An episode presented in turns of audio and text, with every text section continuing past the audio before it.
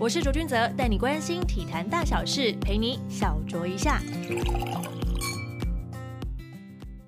这一集的小酌一下呢，我们要来访问到是由台湾柔道女王之称的连真玲，她创下许多柔道界台湾第一人的纪录，不仅是第一位旅日的柔道职业选手，也是台湾在国际许多柔道比赛上第一位夺金的选手。在九月拿下生涯第一面亚运金牌之后。在刚结束的全运会缔造了八连霸佳绩，台湾打片没有人可以赢得了他了啦。真灵说，柔道带给他的不仅是一种职业，也是他生活的一个态度。这一集呢，就一起和真灵来聊聊他的柔道生涯。欢迎真灵，你好，大家好，我是柔道选手连真灵，真的非常开心可以邀请到真灵，因为呢，我们这个访问呢，其实邀请了挺久的，然后大家也知道说，今年的赛事。特别特别的多，从世大运，然后再到亚运，再到全运会，而且他们各个单项还有自己的比赛等等。但我们回过头，还是要先请真灵来跟大家分享一下这届亚运夺下了生涯的第一面金牌，尤其是击败了先前对战都落败的日本选手玉志桃。你其实有说了，这面奖牌你其实等了整整十三年的时间。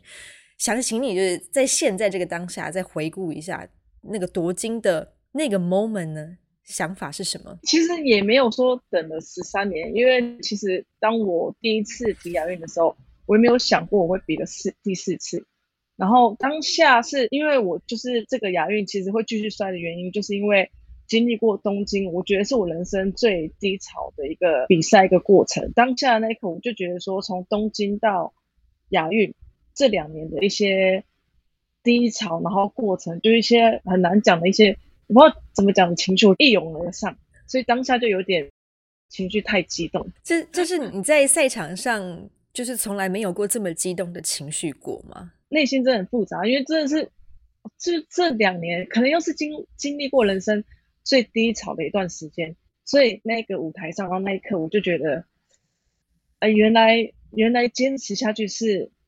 有可能可以达到自己的梦想的。那在稍作平复之后呢？真的站上了颁奖台之后，那一刻你又在想些什么呢？我在下面等的时候，其实我觉得我很怕这是在做梦。我那时候心里想说，这应该不是梦吧？这应该不是梦吧？跟那个永伟说，我觉得好像在做梦哦。他说。我昨天就是跟你一样的情况，学姐，这不是梦，你是醒着的。想说这两位选手都还在说，哦，是不是做梦？我们互摔一下，看看会不会痛，说看是不是真的。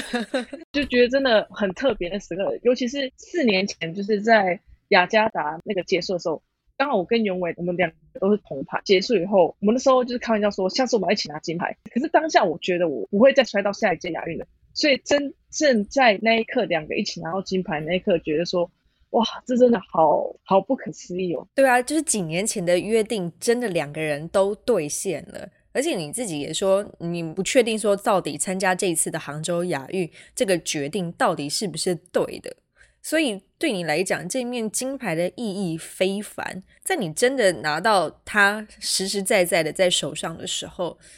你你有在立下心里面什么样其他的决定吗？或者是这个金牌又对你的意义又是如何呢？我当我拿下那一刻，我就觉得说，这个金牌真的好重，比我想象的还要重。我不是说它的实质重量，是它真的那个价，是这一面金牌的价值，对我来说觉得真的很重。然后我希望我自己能在明年的巴黎奥运舞台上再次拿到呃金牌，然后站在最高的那个舞台上。等于是这一面金牌其实也给你更多的信心，而且我也真的有拿到那一面金牌过，因为。志凯选手他有来，就是月子中心，就是拜访我，然后让我摸摸看他的金牌。我说：“哦，今年的亚运金牌真的很重，对，真的很重。”那我们回过头来来聊一下你的就是生涯的启蒙。其实你有说过，我觉得蛮有趣的地方，是因为他写在维基百科里面，他说你。小时候是因为不想参加早自习，所以就是参加社团，接触这些运动项目。所以除了柔道之外，你也打过排球跟篮球等等，其实都是球类的。可是最后怎么选择是柔道这条路？其实那是一个错的资讯呢，因为其实我从小从国小到现在，我只有练过柔道，然后篮球我是就真的只是兴趣。然后我们有时候，因为我们需柔道是一个需要控制体重的一个。项目，对，所以我打篮球就是又可以很开心，然后又可以降很多体重，对我来说比柔道还要好降。所以是我降体重的一个一个娱乐的方式。所以其实我没有真的真正的去接触过篮球或排球这个项目，就我从小到现在其实只有练过柔道而已。嗯哼，这个部分我们真的要跟维基百科那个编辑的人稍微跟他讲一下，没有那个篮球跟排球是拿来降体重的，特此声明，你知道吗？对，所以你你就其实是是比较专注在柔道的训练上，可是一开始会接触柔道，有没有什么特殊的原因呢？或者是你对于这这个运动有什么向向往跟想象？其实真的因为那时候就真的对的。维基百科在讲对的是，真的是因为不想要去上早自习，然后那时候校队有柔道、跆拳道跟田径，嗯，那时候不知道为什么，我觉得柔道一穿起来很帅，就是觉得看起来很帅，很单纯觉得很帅，然后就加入了，就这么简单，然后练到现在。那个跆拳道服其实也蛮帅的，可是其实我后来长大以后，因为其实我体能很好，就是我跑步也很快，然后我我像我柔道其实主要是我脚。脚的方面比较厉害，就是比起上半身，我下半身是比较强一点的。所以其实我后来很多人同学，哎，你柔道那么没有 sense，你其实你跆拳或是田径都比柔道还有 sense。我那时候就说，对啊，我怎么会选选错，选到最没 sense 的？怎么有种入错行的感觉呢？对对对对对，就最没有 sense 的一个项目，就我选到了。结果你就这样子选到了这个柔道项目。也就一直练诶，就一直练上来，中间也都没有中断过，对不对？没有，你就这样子练出兴趣来了，就练到后面，现在变得是一种是一种责任的感觉，就觉得说，因为我们从我那时候开始第一次当国手的时候，大概是在亚青高中的时候。嗯，那时候柔道是一个非常非常冷门的项目，就是你要在国际上拿到成绩是一个是一件非常的困难的事情。可是我觉得不是这样，我觉得我们柔台湾柔道是很有机会让更多人看到，而且是一个很有魅力的运动。所以到现在，我觉得要把柔道让更多人认识，对来说变成是一种是一种责任，就变成一种使命感，说柔道等于连真领，然后你也想要让更多人去。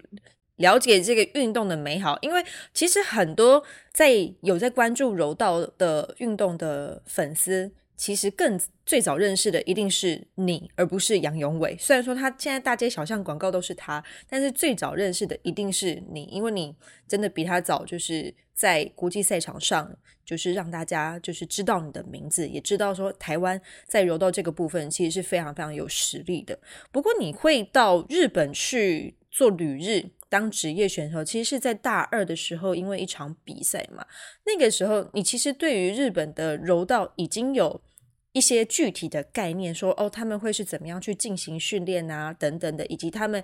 未来如果要走上职业这条路的时候，你其实心里面已经有规划了吗？在那个时候，其实真的完全没有诶，就其实当下呃零，就是我早去的时候，而且是很特别的是。他是在日本的时候，我比完赛的时候，刚好我们有个翻译，他请翻译来跟我讲。当下我马上答应他，好，我要去。然后我们教练很惊讶说：“哎，你不用回去跟你父母讨论吗？”然后我就跟他说：“不用，他们反对我会去。”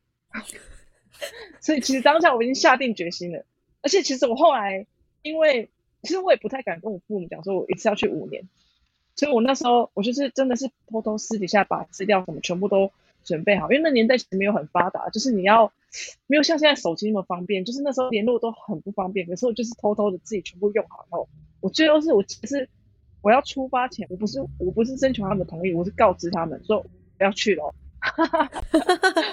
你们就负责来送机就好了，没事的。而且我一开始还没有说我要去五年，因为其实是去大学读四年，可是因为他们的学籍的关系，他们是四月开学，然后我们是台湾是九月开学，所以其实已经过了他们的那个开学的。的时间对，所以说其实还要再等到隔年。教练本来是叫我不要那么早去，我就说我想要提早去适应，所以我就是提早去，然后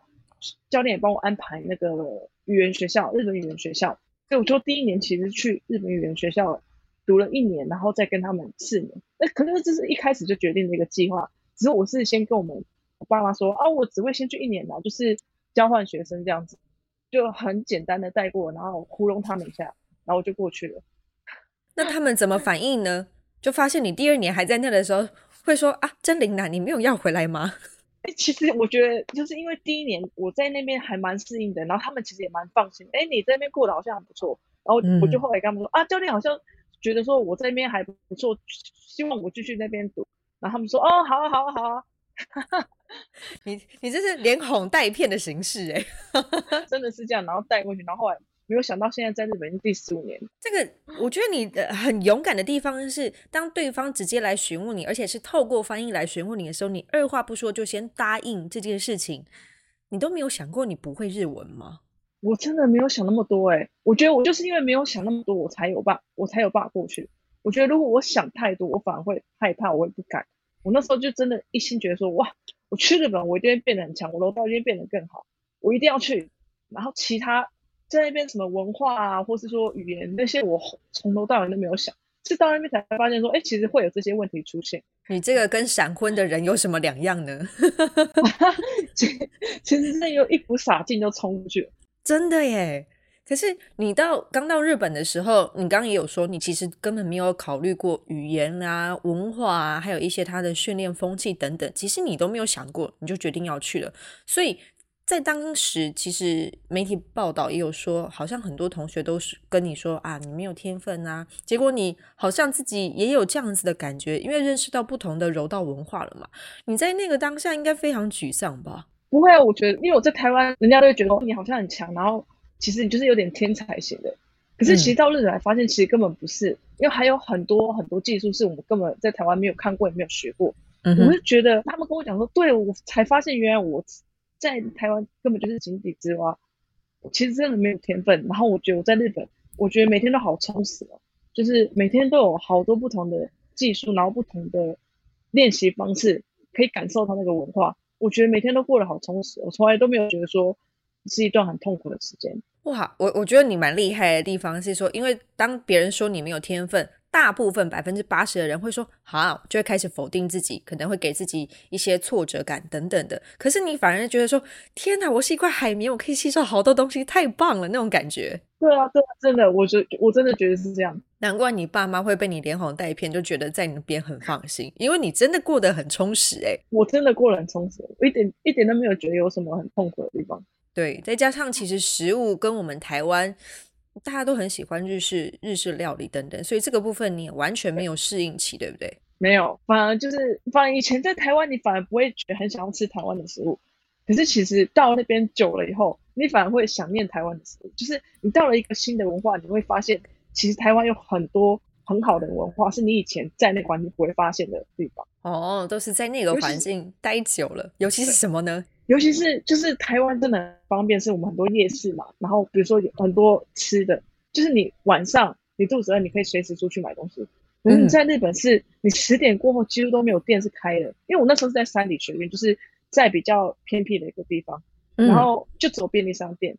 那时候比较比较说到正经的是，原来日本晚上是没有宵夜可以吃的，晚便利商店也没有食物可以吃宵夜吗？不会像台湾有那么多。选择对对对对对对对。哦，可是对于要控制体重的柔道选手来讲，你会吃宵夜哦，所以就是很刚好，就是因为这样，然后让自己的呃身体一些，就以前在台湾的时候，其实体脂肪很高，可是你不知道为什么会为什么体脂肪会那么高，因为你还是有这样训练，可是你身体也是有肌肉，可是不知道怎么测出来体脂肪很高，然后来在现在在日本以后，体脂肪自然的降低，我觉得就真的是因为食物的关系。宵夜的关系，就是吃的东西很重要。就是在日本，我们在吃东西的时候都吃比较原始、原型食物，嗯，比较很少有加工。尤其是我们运动员的话，这吃的东西会更讲究。哦，所以换到了另外一个环境，你反而就是觉得自己是块海绵之外呢，同时体脂也降下来，这个非常非常的不容易耶。而且你后来，你其实也靠实力证明自己，因为我们在一般的想法当中都会觉得说，日本其实是会比较排外的。不过你在山梨学院的时候，你是成为第一位就外籍的柔道队队长，哎，那这个过程，你你有遇到什么样的困难吗？我觉得，呃，人家很多人都问我这个问题，可是我觉得我比较幸运的是，嗯，我在刚好在山梨学院，他们是很对外国的选手是比较和善的一个学校。我以为日本人都这样。可是我后来发现，其实我后来来职业队，我有时候去很多大学，其实刚好我很，我觉得我刚好只是因为很幸运这个环境。然后我觉得他们日本有一个很特别的地方是，你的实力比较差，真的会排外。可是当你实力比他好的时候，他们会很认同你。他们就是一个有一个很英雄主义的一个文化，所以他知道你比他好的时候，他们就会非常尊敬。所以我刚好过去的时候，他们是非常尊敬我。就是很不会有对我有什么一些排外的一些行为出现，哇，真的是非常的幸运。不过其实也不能说幸运，也要说你自己非常的努力，所以才可以得到他们的认可。嗯，可能 开始谦虚了。好，不过 到之后，因为你你你从学校毕业之后，你就加入了就是小松会社的职业队嘛。那你平时就是除了训练之外，公司会安排你们必须要到。就是公司去上个两到三天的班，去体验一下运动场上以外的这些职场生活。你一开始在知道这件事情，说你要去上班的时候，你你的心里对于上班这件事情的想象是什么？因为我完全，我连在台湾我都没有上过班，所以我完全对上班这个上班族这个概念是完全没有。可是我们教练有说明，为什么还要让我们去上班，是因为很多柔道选手就是。他们在退休之后，然后发现他们什么都不会，他们就除了因为从小就练到现在，他们除了柔道之外什么都不会，就是变成一个很没有用的一个人的感觉。所以他希望我们去呃在现役的时候，就是体验到跟社会有交流，不要说我们跟社会有太多的脱节，就是到你选手退下来之后，你跟社会还是有连接。我们不是说去然后跟就柔道队一群在那上班。我们是分配到各个不同的部门，所以我们其实去上班那段时间是不会见到彼此。我们每个都在不同层楼，然后跟不同的就是完全是会社里面的一些呃长辈要做交流，这也是一个很特别的一个，我觉得一般在运动选手没有办法体验到一个。体验文化这样，因为我们小松会社，我们一开始直觉一定会联想到就是重工机械，像挖土机呀等等的。那你平常上班的时候是负责什么业务呢？我是每个人部门有什么人事部，然后有建机部，我是一个安全健康部，所以算是一个蛮轻松的，呃，也不不是，就是比较没有那么严肃的一个部门。就可能比如说我们有很多工厂，很多分，然后可能在工厂工作的人可能。上班的时候受伤，他那个报告就会呃资料就会传到我们的部门，我们就要整理说这个月有谁有那个受伤，然后有因为工作受伤的一些劳保啊什么，就是有那些要处理这些事情。哦，所以在你部门的部分应该是比较没有所谓的业绩压力这件事情。对对对，而且可能会觉得越少收到这些受伤报告的话，可能是越好的消息。对 对对对对。那在经过就是这一段时间，你在公司就是上班之后，你有没有体认到说这个上班的过程可以带给你在柔道的训练上面有不一样的反馈吗？我觉得刚开始去的时候，我觉得跟你平常在做的事情完全不一样的事情。我们是九点到十二点，就那三个小时以后之内，你可以完全忘记柔道之外，就是忘记柔道的事，然后做柔道之外的事情。我觉得是那个反而是让我一个。心情放松，也转换的一个一个时间，就是如果你在大学或是你你在平常训练的时候，你的二十四小时，你的头脑可能就都专注在楼道上面。可是因为去上班，可以让你有短暂的时间暂时忘记楼道，我觉得对我来说是一件蛮好的事情。就是不要让你头脑都只有在想同一件事情。你的上班比较不像是上班，比较像是舒压的一个方式。我觉得这对于其他的上班族来讲，那是不一样的心境。不过你也有说到说，柔道带给你其实不只是技术，就像永伟也常常说，柔道其实就是在你们的生活当中无无时无刻就像空气一般的存在，更可以领悟就是生活中的一些道理。但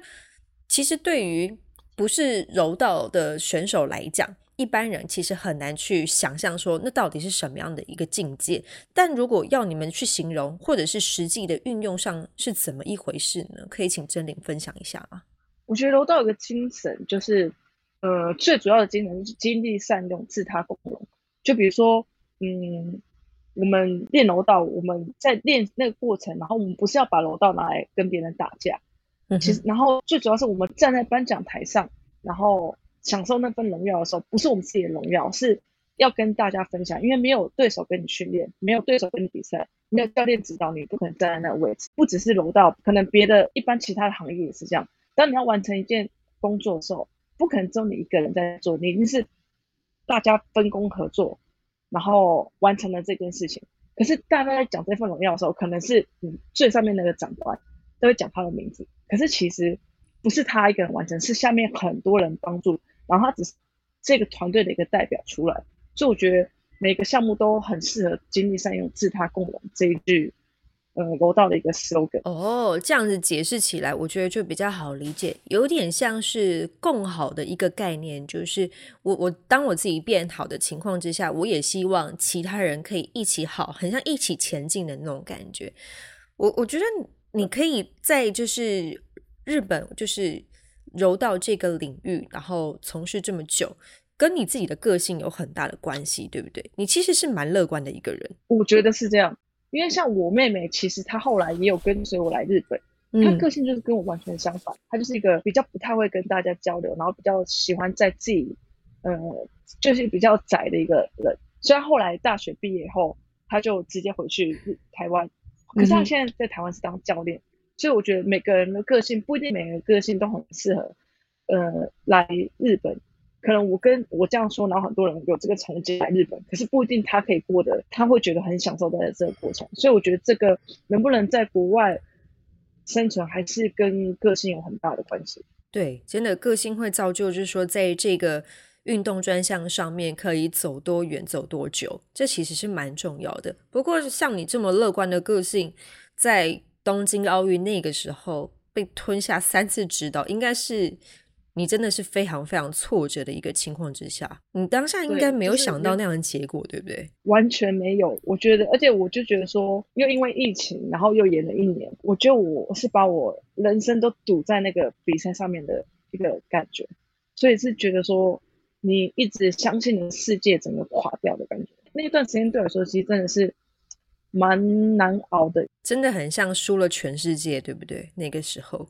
对。那你大概花了多久，或者是你用什么样的方式让自己的心情回到平时的那种状态呢？其实恢复练习其实没有过多久就回到那个练习上，因为我决定要继续比到亚运，我决定的那个当下，我就决定我要恢复正常训练。恢复正常训练是很快就恢复，可是心理那个心情本来的状况，对呀，很困难吧？其实你身你身体在动，可是其实你脑是。完全没有在连接，所以那一段时间其实比赛的结果也不太好，因为其实你的内心跟你的身体是没有一个没有一个好的状况在下在做那个训练。其实真的是我也不知道什么时候，它就是慢慢慢慢的，然后你就是一步一步的调整调整调整自己的状况，然后慢慢调整回来。我觉得这次亚运算是一个蛮大的一个转折，哎，让我终于没有心中有一个小结终于解开的感觉。你的身体跟你的心灵已经连接上了，在这一次哦那个金牌的时候，对，觉得终于把那个心结解开，然后我又真的开始要开始可以享受在自己的比赛上面。要不然在就是亚运之前，你可能都还是人在这，但是你的魂可能还有一部分是没有回来那种感觉，有一种 有一种那样的感感觉。因为除了在亚运夺金之外，其实你之前就有说可能冬奥就结束后就要退休，可是你还是参加了今年的就杭州亚运，也宣布要再战明年的巴黎奥运。你你继续决定的动力。真的就是因为这块金牌？其实不是，所以我当下我没有想要那么早觉得说我要跟大家说我要就是比奥运，其实是这个原因，我不想让人家觉得说我是因为先拿那个金牌，然后在那个情绪上，然后才决定继续走。现在那之前我就已经有点决定，因为我觉得，我觉得我的身体跟我的状况，还有我的心里还是很喜欢柔道这件事情，而且我也觉得还可以继续摔。其实我就已经决定，不管亚运比的怎么样。我奥运都会继续摔，只是刚好刚好拿下金牌，大家都会觉得说，因为你拿下金牌，你才继续走。可是其实不是，嗯，这点很重要，要说清楚。说金牌并不是他就是你做决定的一个分水岭，只是一剂强心针，就是让你的信心就是在这个部分上面有更高的就是加分的一个效果。因为其实今年真的三十五岁了嘛，以运动员来说，我们就是对于一般运动员的那个。年龄的界定会觉得说好像算是高龄，可是我想请教一下真玲，说柔道这项运动的巅峰大概是几岁到几岁呢？我记得以前以前来说的话，女生算是真的可能二六二七就会平均就会退休，可是现在平均这么早，连日本柔道是一个很激烈的一个肢体的运动，对对对，然后受伤的比例也比较高，所以在以前那个年代，可能呃一些防护或是一些。营养补充那个那那个那个年代还没有那么发达的时候，平均年龄其实都比较早。可是现在其实各个项目，然后运动选手平平均年龄其实已经慢慢在往上走了。所以其实我觉得能限制你的只有你自己的心态了。那如果说是以一般的柔道选手、职业选手来说，在日本的这些选手大概都会是在几岁呢？就你的印象当中，主要不是他们不想摔，主要是因为他们的青年的起来很快。哦，所以他们不会有断层的问题。他们很多人想要继续摔，可是他们已经没有办法再摔赢那些年轻人。他们竞争非常激烈，所以我有时候看他们在做这么残忍的一些淘汰，我都很庆幸我自己是台湾人。怎么说呢？怎么说呢？因为在他们内部，他们必须要一直优化，维持在一个很很强的高战力的情况。他们也没有办法，因为他们人人太多了，他们没有办法像这样，我们可以决定做我们一整年的比赛，我们要去可以自己计划自己的比赛。他们是被选的，比如，而且他们比如说，他们好不容易被选到这个比赛，他们没有赢，那他们可能就之后都没有了，就给你一次机会而已。好残忍！所以我就是因为看了他们那么残忍的一些选拔，我就会很珍惜自己是。还有能力站在现在这舞台上面。你除了很珍惜之外，其实你真的很认真在推广就是柔道这件事情。训练的时候也会帮助就是学弟学妹们当彼此这个陪练员啊。因为就可以看到，像永伟近几年他在国际赛的表现就非常出色，所以就想要请教一下学姐，永伟在你眼中是一个什么样的选手呢？对我来说，他就是贯彻呃精力善用、自他共荣这个 slogan 的选手，就是像他东京。名牌之后，他现在有这个能力，就是大家都知道他嘛。然后他也不会说他在出席很多活动的时候，他还是很尽力的在推广柔道这个项目。不是说只有在推广他自己，加上他现在有这个能力，然后他要利用他这个能力在推，我觉得他就真的是一个不会忘记初心的一个选手。也想请教一下真理，如果未来退下选手身份之后啊，你有规划要想要留在日本或者是回到台湾了吗？我现在真的完全没有任何计划。其实最主要是东京结束后，我本来是退休，然后计划是退休完，然后回到台湾，因为的话想要当教练。可是我觉得人生就是不会像计划走的那么顺，我就觉得我不要做任何计划，你走到那个时候，自然自然就会有一条路打开了，就觉得人生就随波逐流就好，随波逐流，船到桥头自然直了。对对对。不过我蛮好奇的地方是说，因为你自己是在日本的公司，他们说是会社里面去当职业选手，然后同时也是上班族，你自己的。硕博士论文其实也有写到说，日本社会实业对女子柔道发展的这个影响。我觉得这个研究议题非常的明确，是你你觉得在台湾是有办法用这样的方式来去执行的吗？我这是我退休之后很想要走的一个方法之一，就是我希望如果我有能力，我可以有机会推广，就是让台湾也有职业队。这样不只是让呃年轻的选手有梦想，就是让他们有梦想。说落到不是你到大学以后就没有后面可以走，因为其实台湾现在很多选手就是到大学，然后你如果你想要继续出来，就是到延你延长选手生命的方式比较少。可是如果有职业队的话，可以让那些年轻的选手再继续为自己的梦想，可以延续他们的选手生命更久。嗯哼，你可以让小朋友刚开始学的小朋友知道说。练柔道是非常有有出路的一个一个运动，让他们有更大更多梦想，是嗯很可以很开心的继续练柔道，让他们知道就是说努力的方向在哪边，就好像现在所谓的嗯直棒啊或是直篮啊，让他们知道未来已经有一个舞台准备好在等着他们。